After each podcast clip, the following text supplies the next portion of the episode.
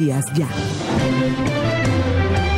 Este es el tema del día. Esta noticia le está dando la vuelta al mundo eh, desde ayer, desde anoche, celebrada porque va a permitir encontrar un mayor entendimiento de nuestra evolución y también abrirá puertas a descubrimientos médicos para la posible solución a enfermedades cardíacas, neurodegenerativas, cáncer, envejecimiento, entre otros. Pero ¿de qué se trata? Hombre, las nuevas tecnologías de secuenciación de ADN han permitido decodificar el genoma humano completico, faltaba el 8%, y esto va a permitir comprender eh, enfermedades humanas y el desarrollo de los genes que dejan leer el lenguaje eh, genético de la vida. Pero para que nos hable sobre este tema, eh, está invitada a noticia ya la doctora Zuleima Yáñez Torregrosa, médico con PhD en medicina molecular, o sea, genética molecular, de la Universidad de Santiago de Compostela, en España, y líder del Grupo de Investigación de Medicina Genómica de la Universidad Simón Bolívar de Barranquilla. Eh, doctora Zuleima Yáñez Torregrosa, gracias por atendernos en esta mañana. Buenos días. Muy buenos días, Osvaldo. Un saludo muy especial a tu audiencia. Bueno, estamos contentos con este descubrimiento ya completico del genoma humano, pero en términos sencillos, ¿qué fue lo que consiguieron nuestros científicos? Ustedes que estudian el genoma humano, ustedes que estudian la genética molecular. Eh, Osvaldo, te cuento, en el año 2001 eh, se anunció al mundo el, la decodificación del genoma humano. Es decir, nosotros tenemos todo nuestro genoma humano escrito en cuatro letras.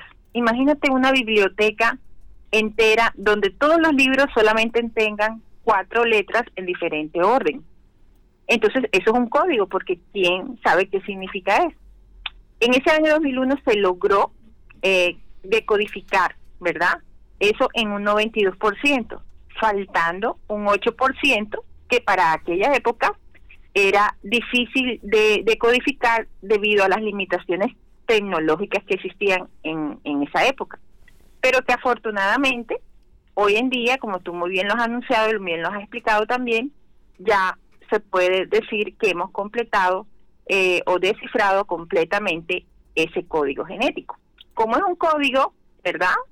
Eh, había que descifrarlo. ¿Por qué? Porque la célula debe eh, traducir ese código y existen mecanismos biológicos a través de la, de la cual la célula lo realiza pero faltaba ese 8% que afortunadamente ya eh, pudo ser posible descifrarlo y que es importante porque eh, va a, o va a contribuir ese conocimiento al entendimiento de muchas enfermedades que hasta ahora no se conocía eh, la razón por la cual o el origen genético por la cual eh, se daban algunos mecanismos y también abre puertas eh, para mi concepto, una de las cosas más importantes es a nuevas terapias que puedan dar lugar eh, al tratamiento de estas enfermedades de difícil eh, manejo.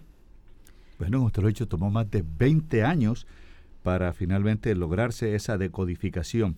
decodificación, usted habla de códigos, ¿verdad? en términos sencillos, ¿cuáles son esos pilares de esos códigos? Esos códigos, como, como te digo, eh, la célula, ¿sí? Eh, imagínate, por eso te digo, es un, es un, es un código, son muchas eh, millones, son tres mil millones de pares de bases escritas con las mismas letras, adenina, timina, guanina, citosina, los ácidos nucleicos, ¿verdad? Que constituyen el ADN. Entonces, el orden, el orden, por eso se llama secuenciación, porque secuenciar significa orden. El orden en el que se encuentran y en el sitio donde se encuentran es fundamental para conocer nosotros el significado y la función de que esas, esos, esas letras a la final, ¿qué van a hacer? O sea, ¿qué, qué, ¿cuál es la función de esas letras? Van a producir unas sustancias importantísimas para la vida que son las proteínas. Entonces, ellas llevan esa información, ese código, ¿verdad? Tienen esa información codificada, que cómo se descodifica con el descubrimiento de las proteínas que este código tiene. Mire, lo que usted señala es supremamente importante. Esas cuatro bases eh, nitrogenadas, ¿verdad? Son importantes. Cómo son correspondientes la una con la otra dentro de esas hebras que conforman eh, el famoso ADN. El ácido desoxirribonucleico. Entonces, esto es supremamente interesante y lo estoy explicando de una manera sencilla para que lo comprendan nuestros oyentes. Y hay algo tan importante, doctora Zuleima Yáñez. Eh, esto se complica porque no, no es matemático, es decir, el orden de los factores aquí se altera el resultado. Exactamente, lo que pasa es que eh, nosotros tenemos, y principalmente esa er, era una de las limitantes que hace 20 años no se podía eh, decodificar, es porque tenemos en nuestro genoma muchas zonas repetitivas. Entonces imagínate las páginas de un libro escritas solamente con una misma letra. O sea, ¿qué significa eso? Entonces, y además se contribuía o se contribuye, el problema se complejizaba porque todas nuestras células humanas son producto de la combinación del genoma de nuestro padre y de nuestra madre. Entonces no se sabía el origen de, eh, de esas repeticiones, cuál pertenecía a la mamá y cuál pertenecía al papá. Gracias a este estudio que se hicieron, tomaron un modelo de célula de un cáncer eh, que eh, solamente duplicaba el material genético de uno de los dos progenitores. Ese tipo de cáncer se denomina mola hidatidiforme, ¿verdad? Que es un tipo de cáncer que eh, cuando se, eh, se da en la mujer, cuando se embaraza, resulta de que el embrión rechaza el ADN materno y duplica el paterno. Entonces tomaron como modelo esas células de ese tipo de cáncer para poder separar los genomas de origen materno del paterno. Entonces, pudiendo hacer esa división, ¿verdad? Queda más fácil el camino para descifrar el orden, eh, eh, la secuencia repetitiva y el origen de la misma. O sea que ahí podrían estar también eh, los misterios de enfermedades coronarias, neurodegenerativas. Todo, todo, sí. Mira, el, genoma humano es un tesoro de, información, que, es, que estamos, biológica, que estamos tratando de, en, la medida posible hoy en, lo que se llama medicina de precisión, eh, aplicar todos esos em, mecanismos biológicos que están fallando y que dan lugar a diferentes enfermedades humanas, ¿verdad? Entonces imagínate todas las enfermedades humanas, porque Osvaldo, tenemos que tener en cuenta de que eh, todos los órganos que enferman están constituidos por células y estos y todo lo que estamos, lo que te estoy hablando yo está sucediendo en el mundo de una célula. Entonces, es lógico pensar que eh, si en, el, en, en, la célula que constituye cada órgano ya existe un trastorno, ¿verdad? Y, y, identificamos que ese trastorno es de origen genético, todas las enfermedades a la final van a tener una carga genética. Entonces, eh, identificar qué factores, ¿verdad?, genéticos inciden en cada una de las enfermedades nos abre puertas para eh, identificar nuevas terapias y formas de manejo y tratamiento de, de, diferentes enfermedades eh, que atacan al ser humano. O sea, usted está hablando de esas terapias génicas, pero esa, o sea que eh, la manipulación genética en este momento tendría eh, la base de ese 8% que faltaba como para ser precisa, digamos, bien utilizada esa manipulación genética.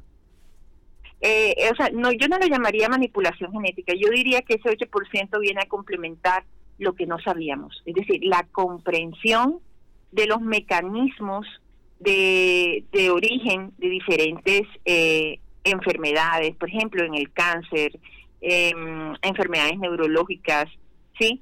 Que eh, tienen mucho asiento en, o, tienen mucha carga genética, ¿sí? Entonces, la comprensión, Osvaldo, el conocer cómo eso se, se está originando es básico para poder nosotros eh, pensar en cómo diagnosticar, ¿verdad? En una mejor manera de diagnosticarlo, diagnosticarlo a tiempo, precozmente, y obviamente también nos abre la puerta para un mejor tratamiento. Bueno, a esta hora hacemos este diálogo con la doctora Zuleima Yáñez Torregrosa, médico en PhD en Medicina Molecular Genética Molecular de la Universidad Santiago de Compostela en España. Es el líder del Grupo de Investigación de Medicina Genómica de la Universidad Simón Bolívar, quien amablemente nos está explicando a muchos que no sabemos este conocimiento científico. Doctora Zuleima, yo le quiero preguntar, por ejemplo, y es una duda, un niño que está en el cuerpo de la madre que no ha nacido todavía, con este descubrimiento es posible que puedan cambiarse, por ejemplo, algunas enfermedades que ya viene el niño, eh, si es un niño, por ejemplo, en condición especial, hay posibilidades de hacer ese cambio. Y de detectar la enfermedad, ¿verdad? Y poder modificarla. Eh, eh, eso, eso hoy en día ya es posible en algunas enfermedades. ¿Cómo cuáles? o sea, ya el diagnóstico genético intrauterino, o sea, eso ya es posible en, alguna, en algunas enfermedades. Lógicamente que si en este 8%, ¿verdad? Una de las cosas que más llama la atención es, eh, y, les explico más o menos qué es lo que, ha, lo que han descubierto. No sé si tenemos la idea de, lo que es un cromosoma, ¿verdad? Entonces imagínate un cromosoma eh, tiene cuatro brazos y esos cuatro brazos estaban unidos por un centrómero, como, como por un botoncito en la mitad. Ese botoncito en la mitad, que eran zonas génicas, era inaccesible hace 20 años el conocer qué pasaba con e, ese centrómero de ese cromosoma. Hoy con este estudio eh, es importante y, vamos a conocer un mecanismo mediante los cuales esas células se dividen, ¿sí? Las células se dividen, porque eso lo hacen gracias al centrómero. El centrómero se tiene que duplicar para cuando las células se tengan que dividir. Entonces, el conocer, o sea, la comprensión biológica de, de estos mecanismos. O sea, imagínate, es, algo que no conocíamos, no sabíamos y hoy día lo conocemos. Entonces, eh, cuando ya tú conoces algo, ya tú puedes eh, actuar sobre eso. Entonces, por ejemplo, un niño con un síndrome de Down, por ejemplo, que ya se puede identificar, puede ser ese, ese, eso genéticamente modificado, doctora, o es que estoy hablando lo que bueno no no no no te puedo decir que, que gracias a, los resultados de este estudio eh, se puedan dar esos ese, ese tipo de procedimientos. Pero es plausible que eh, los conocimientos que se generen podamos comprender mejor cómo puede o cómo se está dando este síndrome a nivel eh, telomérico a nivel del a nivel de los centrómeros y cómo se puede dar eh, o una nueva explicación de cómo pues este, se está generando este síndrome. Entonces quizás, eh, quizás en un futuro pueda darse lo que tú comentas, ¿no? Bueno, los telómeros son, lo, aquí lo está diciendo la doctora Zuleima Yáñez, son prácticamente la fotocopiadora de los cromosomas, le tiene que dar idénticas. Eh, y los cromosomas, para que la gente entienda, ¿qué tan importantes son los cromosomas, doctora? Todos, imagínate. Bueno, los cromosomas se encuentran en el núcleo de cada una de nuestras células, ¿sí? Y ellos son los que contienen el ADN, ¿sí? Entonces, eh, nosotros tenemos 23 pares de cromosomas, ¿verdad? Entonces, toda nuestra información genética eh, del, núcleo está organizada en esos 23 pares del cromosoma. Eh, se habían estudiado los, esos cromosomas tienen unos brazos cortos, unos brazos largos y unos extremos que se llaman telómeros. Esos extremos que se llaman telómeros y el centrómero, que es el que une los brazos cortos con los brazos largos, fueron los que eh, fueron las zonas que fueron decodificadas con este estudio eh, de, telómero a telómero, porque así se llama el consorcio que lo que lo que lo hizo, telómero a telómero. Es decir, cogieron cada uno de nuestros cromosomas y empezaron a estudiar aquellas zonas que hace 20 años no podían no podían ser eh, estudiadas por limitaciones tecnológicas. ¿Cuáles fueron esas zonas? La de los extremos de los cromosomas, que se denominan telómeros, y las del centro del cromosoma, que se denomina centrómero. Claro.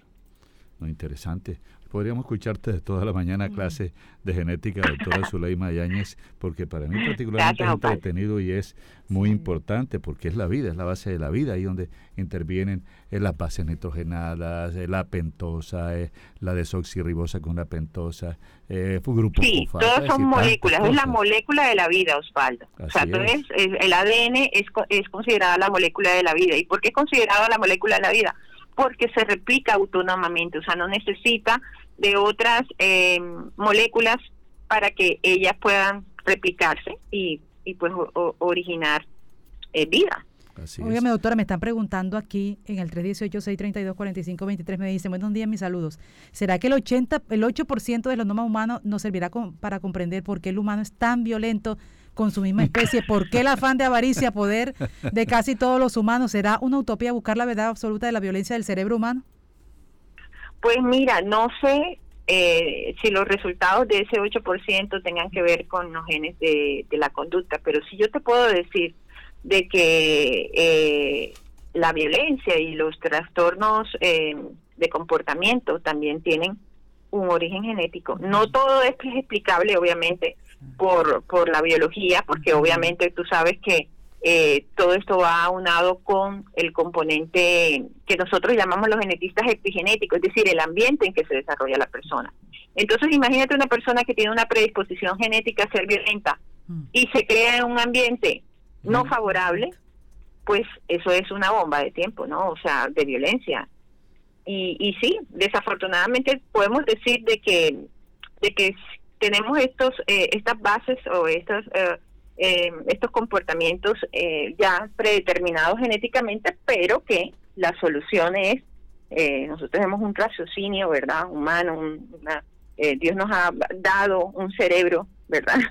en el cual nosotros debemos ser conscientes de que ese no es el camino, la violencia no es el camino. Mira, a mí me encanta mucho este tema. Yo leía anoche, cuando conocí la noticia ayer tarde, que algunos de los genes que nos hacen únicamente humanos, algunos genes son los que nos hacen humanos, estaban en realidad en esa materia oscura del genoma y se pasaron por alto por completo, dijo el investigador Evan Heichler de la Universidad de Washington. Fíjese. ¿Qué significa? Sí, sí, sí. Eh, este, sí, porque obviamente, mira, es algo curioso. Todo lo que tiene vida sobre este planeta tiene ADN y tiene la misma constitución. O sea, adenina, timina, guanina, citosina. ¿Dónde está el, el secreto de por qué somos diferentes, por qué somos diferentes a los animales, al perro, al gato a cualquier otra especie, en nuestros genes, en cómo está organizado, ¿verdad? Y en qué tipo de eh, proteínas producimos que nos hace eh, el genoma de la del genoma humano, ¿verdad? Que nos hace la especie humana una especie evolucionada y pensante. Por eso te decía, con la pregunta de, que me hacías de la violencia. O sea, ¿podemos tener una predisposición genética? Pues sí, porque evolutivamente eh, eso puede darse, pero nuestra mayor em, evolución está en que tenemos un sistema nervioso privilegiado que nos hace pensar y que nos hace reflexionar, ¿verdad? Eh, entonces, eh, es, eso es muy complejo. Sí, fíjese que lo que usted habla es cierto, dice, eh, permitirá encontrar un mayor entendimiento de nuestra evolución, de ese tronco común donde provenimos, ¿verdad? Claro, claro, sí, sí, sí, obviamente, porque como te digo, o sea, eh, si miramos en la escala evolutiva, nosotros somos el top de la de la del sí, ¿verdad? Pero compartimos ese mismo material genético. Mm. Entonces, he ahí en los genes y en cómo estos se expresan, ¿verdad? Eh, que nos hacen la especie que somos hoy en día y entender muchos mecanismos que no sabíamos. O sea, es que imagínate algo que tú no sepas y hoy día lo sabes, eso te abre muchas posibilidades, ¿verdad? Claro. Fíjense que leía yo también, doctora Zuleima Yáñez, que no es el número de cromosomas, es el contenido de los cromosomas, porque incluso puede tener un animal más cromosomas que nosotros y por eso no va a ser superior a ah, nosotros. Entonces, sí, no, de, de hecho hay especies que tienen genomas en tamaño muchísimo más grandes que el del genoma humano, pero es cómo estos genes se expresan, ¿sí? Eh, la capacidad que tienen las funciones de estas proteínas. Porque el código genético es un código, pero él tiene que traducirse a proteínas que son las moléculas de la vida, ¿sí? Entonces las que interactúan unas con otras, por ejemplo, las enzimas, los neurotransmisores, todo en nosotros es proteína, Osvaldo. Entonces, ¿esas proteínas de dónde derivan? De los genes, ¿ya? O sea, quienes tienen la información para producir esas proteínas son los genes. Ellos dan la orden, ¿no? Dan la orden de qué proteínas necesitan. Esto, exactamente, y en el momento justo en el que se necesita en el cuerpo humano. Así es, los aminoácidos están, ella viene y los, los une, los enlaza y, y, y, busca la proteína que requiere. Esto es fabuloso, la vida realmente es. hermosísima. Así es. Y estos misterios son hermosos. Doctora Zuleima Ayáñez, yo puedo pasar con usted toda la mañana hablando porque me, me interesa el tema y yo creo que a los oyentes... Cuando quiera, Osvaldo, ampliar el tema a la orden, a la audiencia barranquillera, a tu, a tu radio. le quiero preguntar también, por ejemplo, el tema de la vejez. Ah, Ese es uno de los temas también del misterio humano. Eh, bueno, eso es lo que más le interesa a Jenny. que, bueno, no nos ¿Será que con esto se amplía la, la edad del, del, ser humano? No, no, la edad no tanto. Yo creo que son las manifestaciones de, de, la edad, ¿no? Supongo yo. sí, lo que pasa es que eh, siempre he sabido, antes de, se ha sabido que eh, cada vez que vivimos más, los telómeros, o sea, los extremos del cromosoma se van acortando. ¿sí? Y eso es algo, es un mecanismo biológico. Entonces, una, un niño o una persona que es joven tiene unos telómeros más largos que una persona eh, mayor, ¿cierto? Que ya ha vivido 60, 70 años. Entonces, me imagino yo que en esa preocupación de vivir más y mejor, eh, se llegarán a técnicas a una preservación de, eh, de estos telómeros, ¿no? Fortalecerlo, de que no, se acorten tan rápidamente como normalmente deberían ser. ¿Dónde vamos a caber todos? es lo que me no, tierra ahí, tierra ahí, comida, eh, bueno, comida la que está embolatada. No, ya, ya, vamos a Marte, Júpiter, bueno, y, y podemos ir a otras partes. Sí, sí, sí, sí, sí, yo creo que eh, será evitar el envejecimiento, pero como usted lo señala, pero con salud, ¿no? Y para eso está también conocer ese 8% que también nos dé, eh, no, solamente llegar a viejo, sino estar sano, doctora Zulay Mayaña. Ah, así es, así es, porque la salud lo es todo. ¿sí o no? Lo, vivimos ahora en pandemia, o sea, el que tiene salud tiene vida. Y, la, y ya uno con vida hace. Así es, hubo, gente que tenía toda la plata del mundo y, en un, y no vivió. Y no, vivió, no, no, superó el COVID, así es. Doctora Zulay Mayaña, usted ha sido muy amable, generosa con nuestros oyentes y con nosotros. y la explicación muy, muy fácil para muy todos. Muy fácil, así, para entenderla. Entonces, adenina, ah. guanina, citosina y, y, timina, ¿no? Y timina, sí. Son las cuatro de Pero fueron, eh, eh, el orden de ellas fueron descifradas, las proteínas y todos los mecanismos que, de esas partes que no podían conocerse hace 20 años por limitaciones tecnológicas, hoy ya sabemos eh, qué mecanismos biológicos vamos a poder entender mejor. Así es, el es para el ARN. Bueno, gracias, doctora Zuleima. Bueno, un abrazo, Pablo, a ti, a tu audiencia, Jenny también, un abrazo. Buenas bendiciones a ustedes. Excelente, ya le mandamos la entrevista para que la vea su familia a la doctora Zuleima. Y vamos a colgar a los oyentes también para que sepan que esta es la noticia que le está dando la vuelta.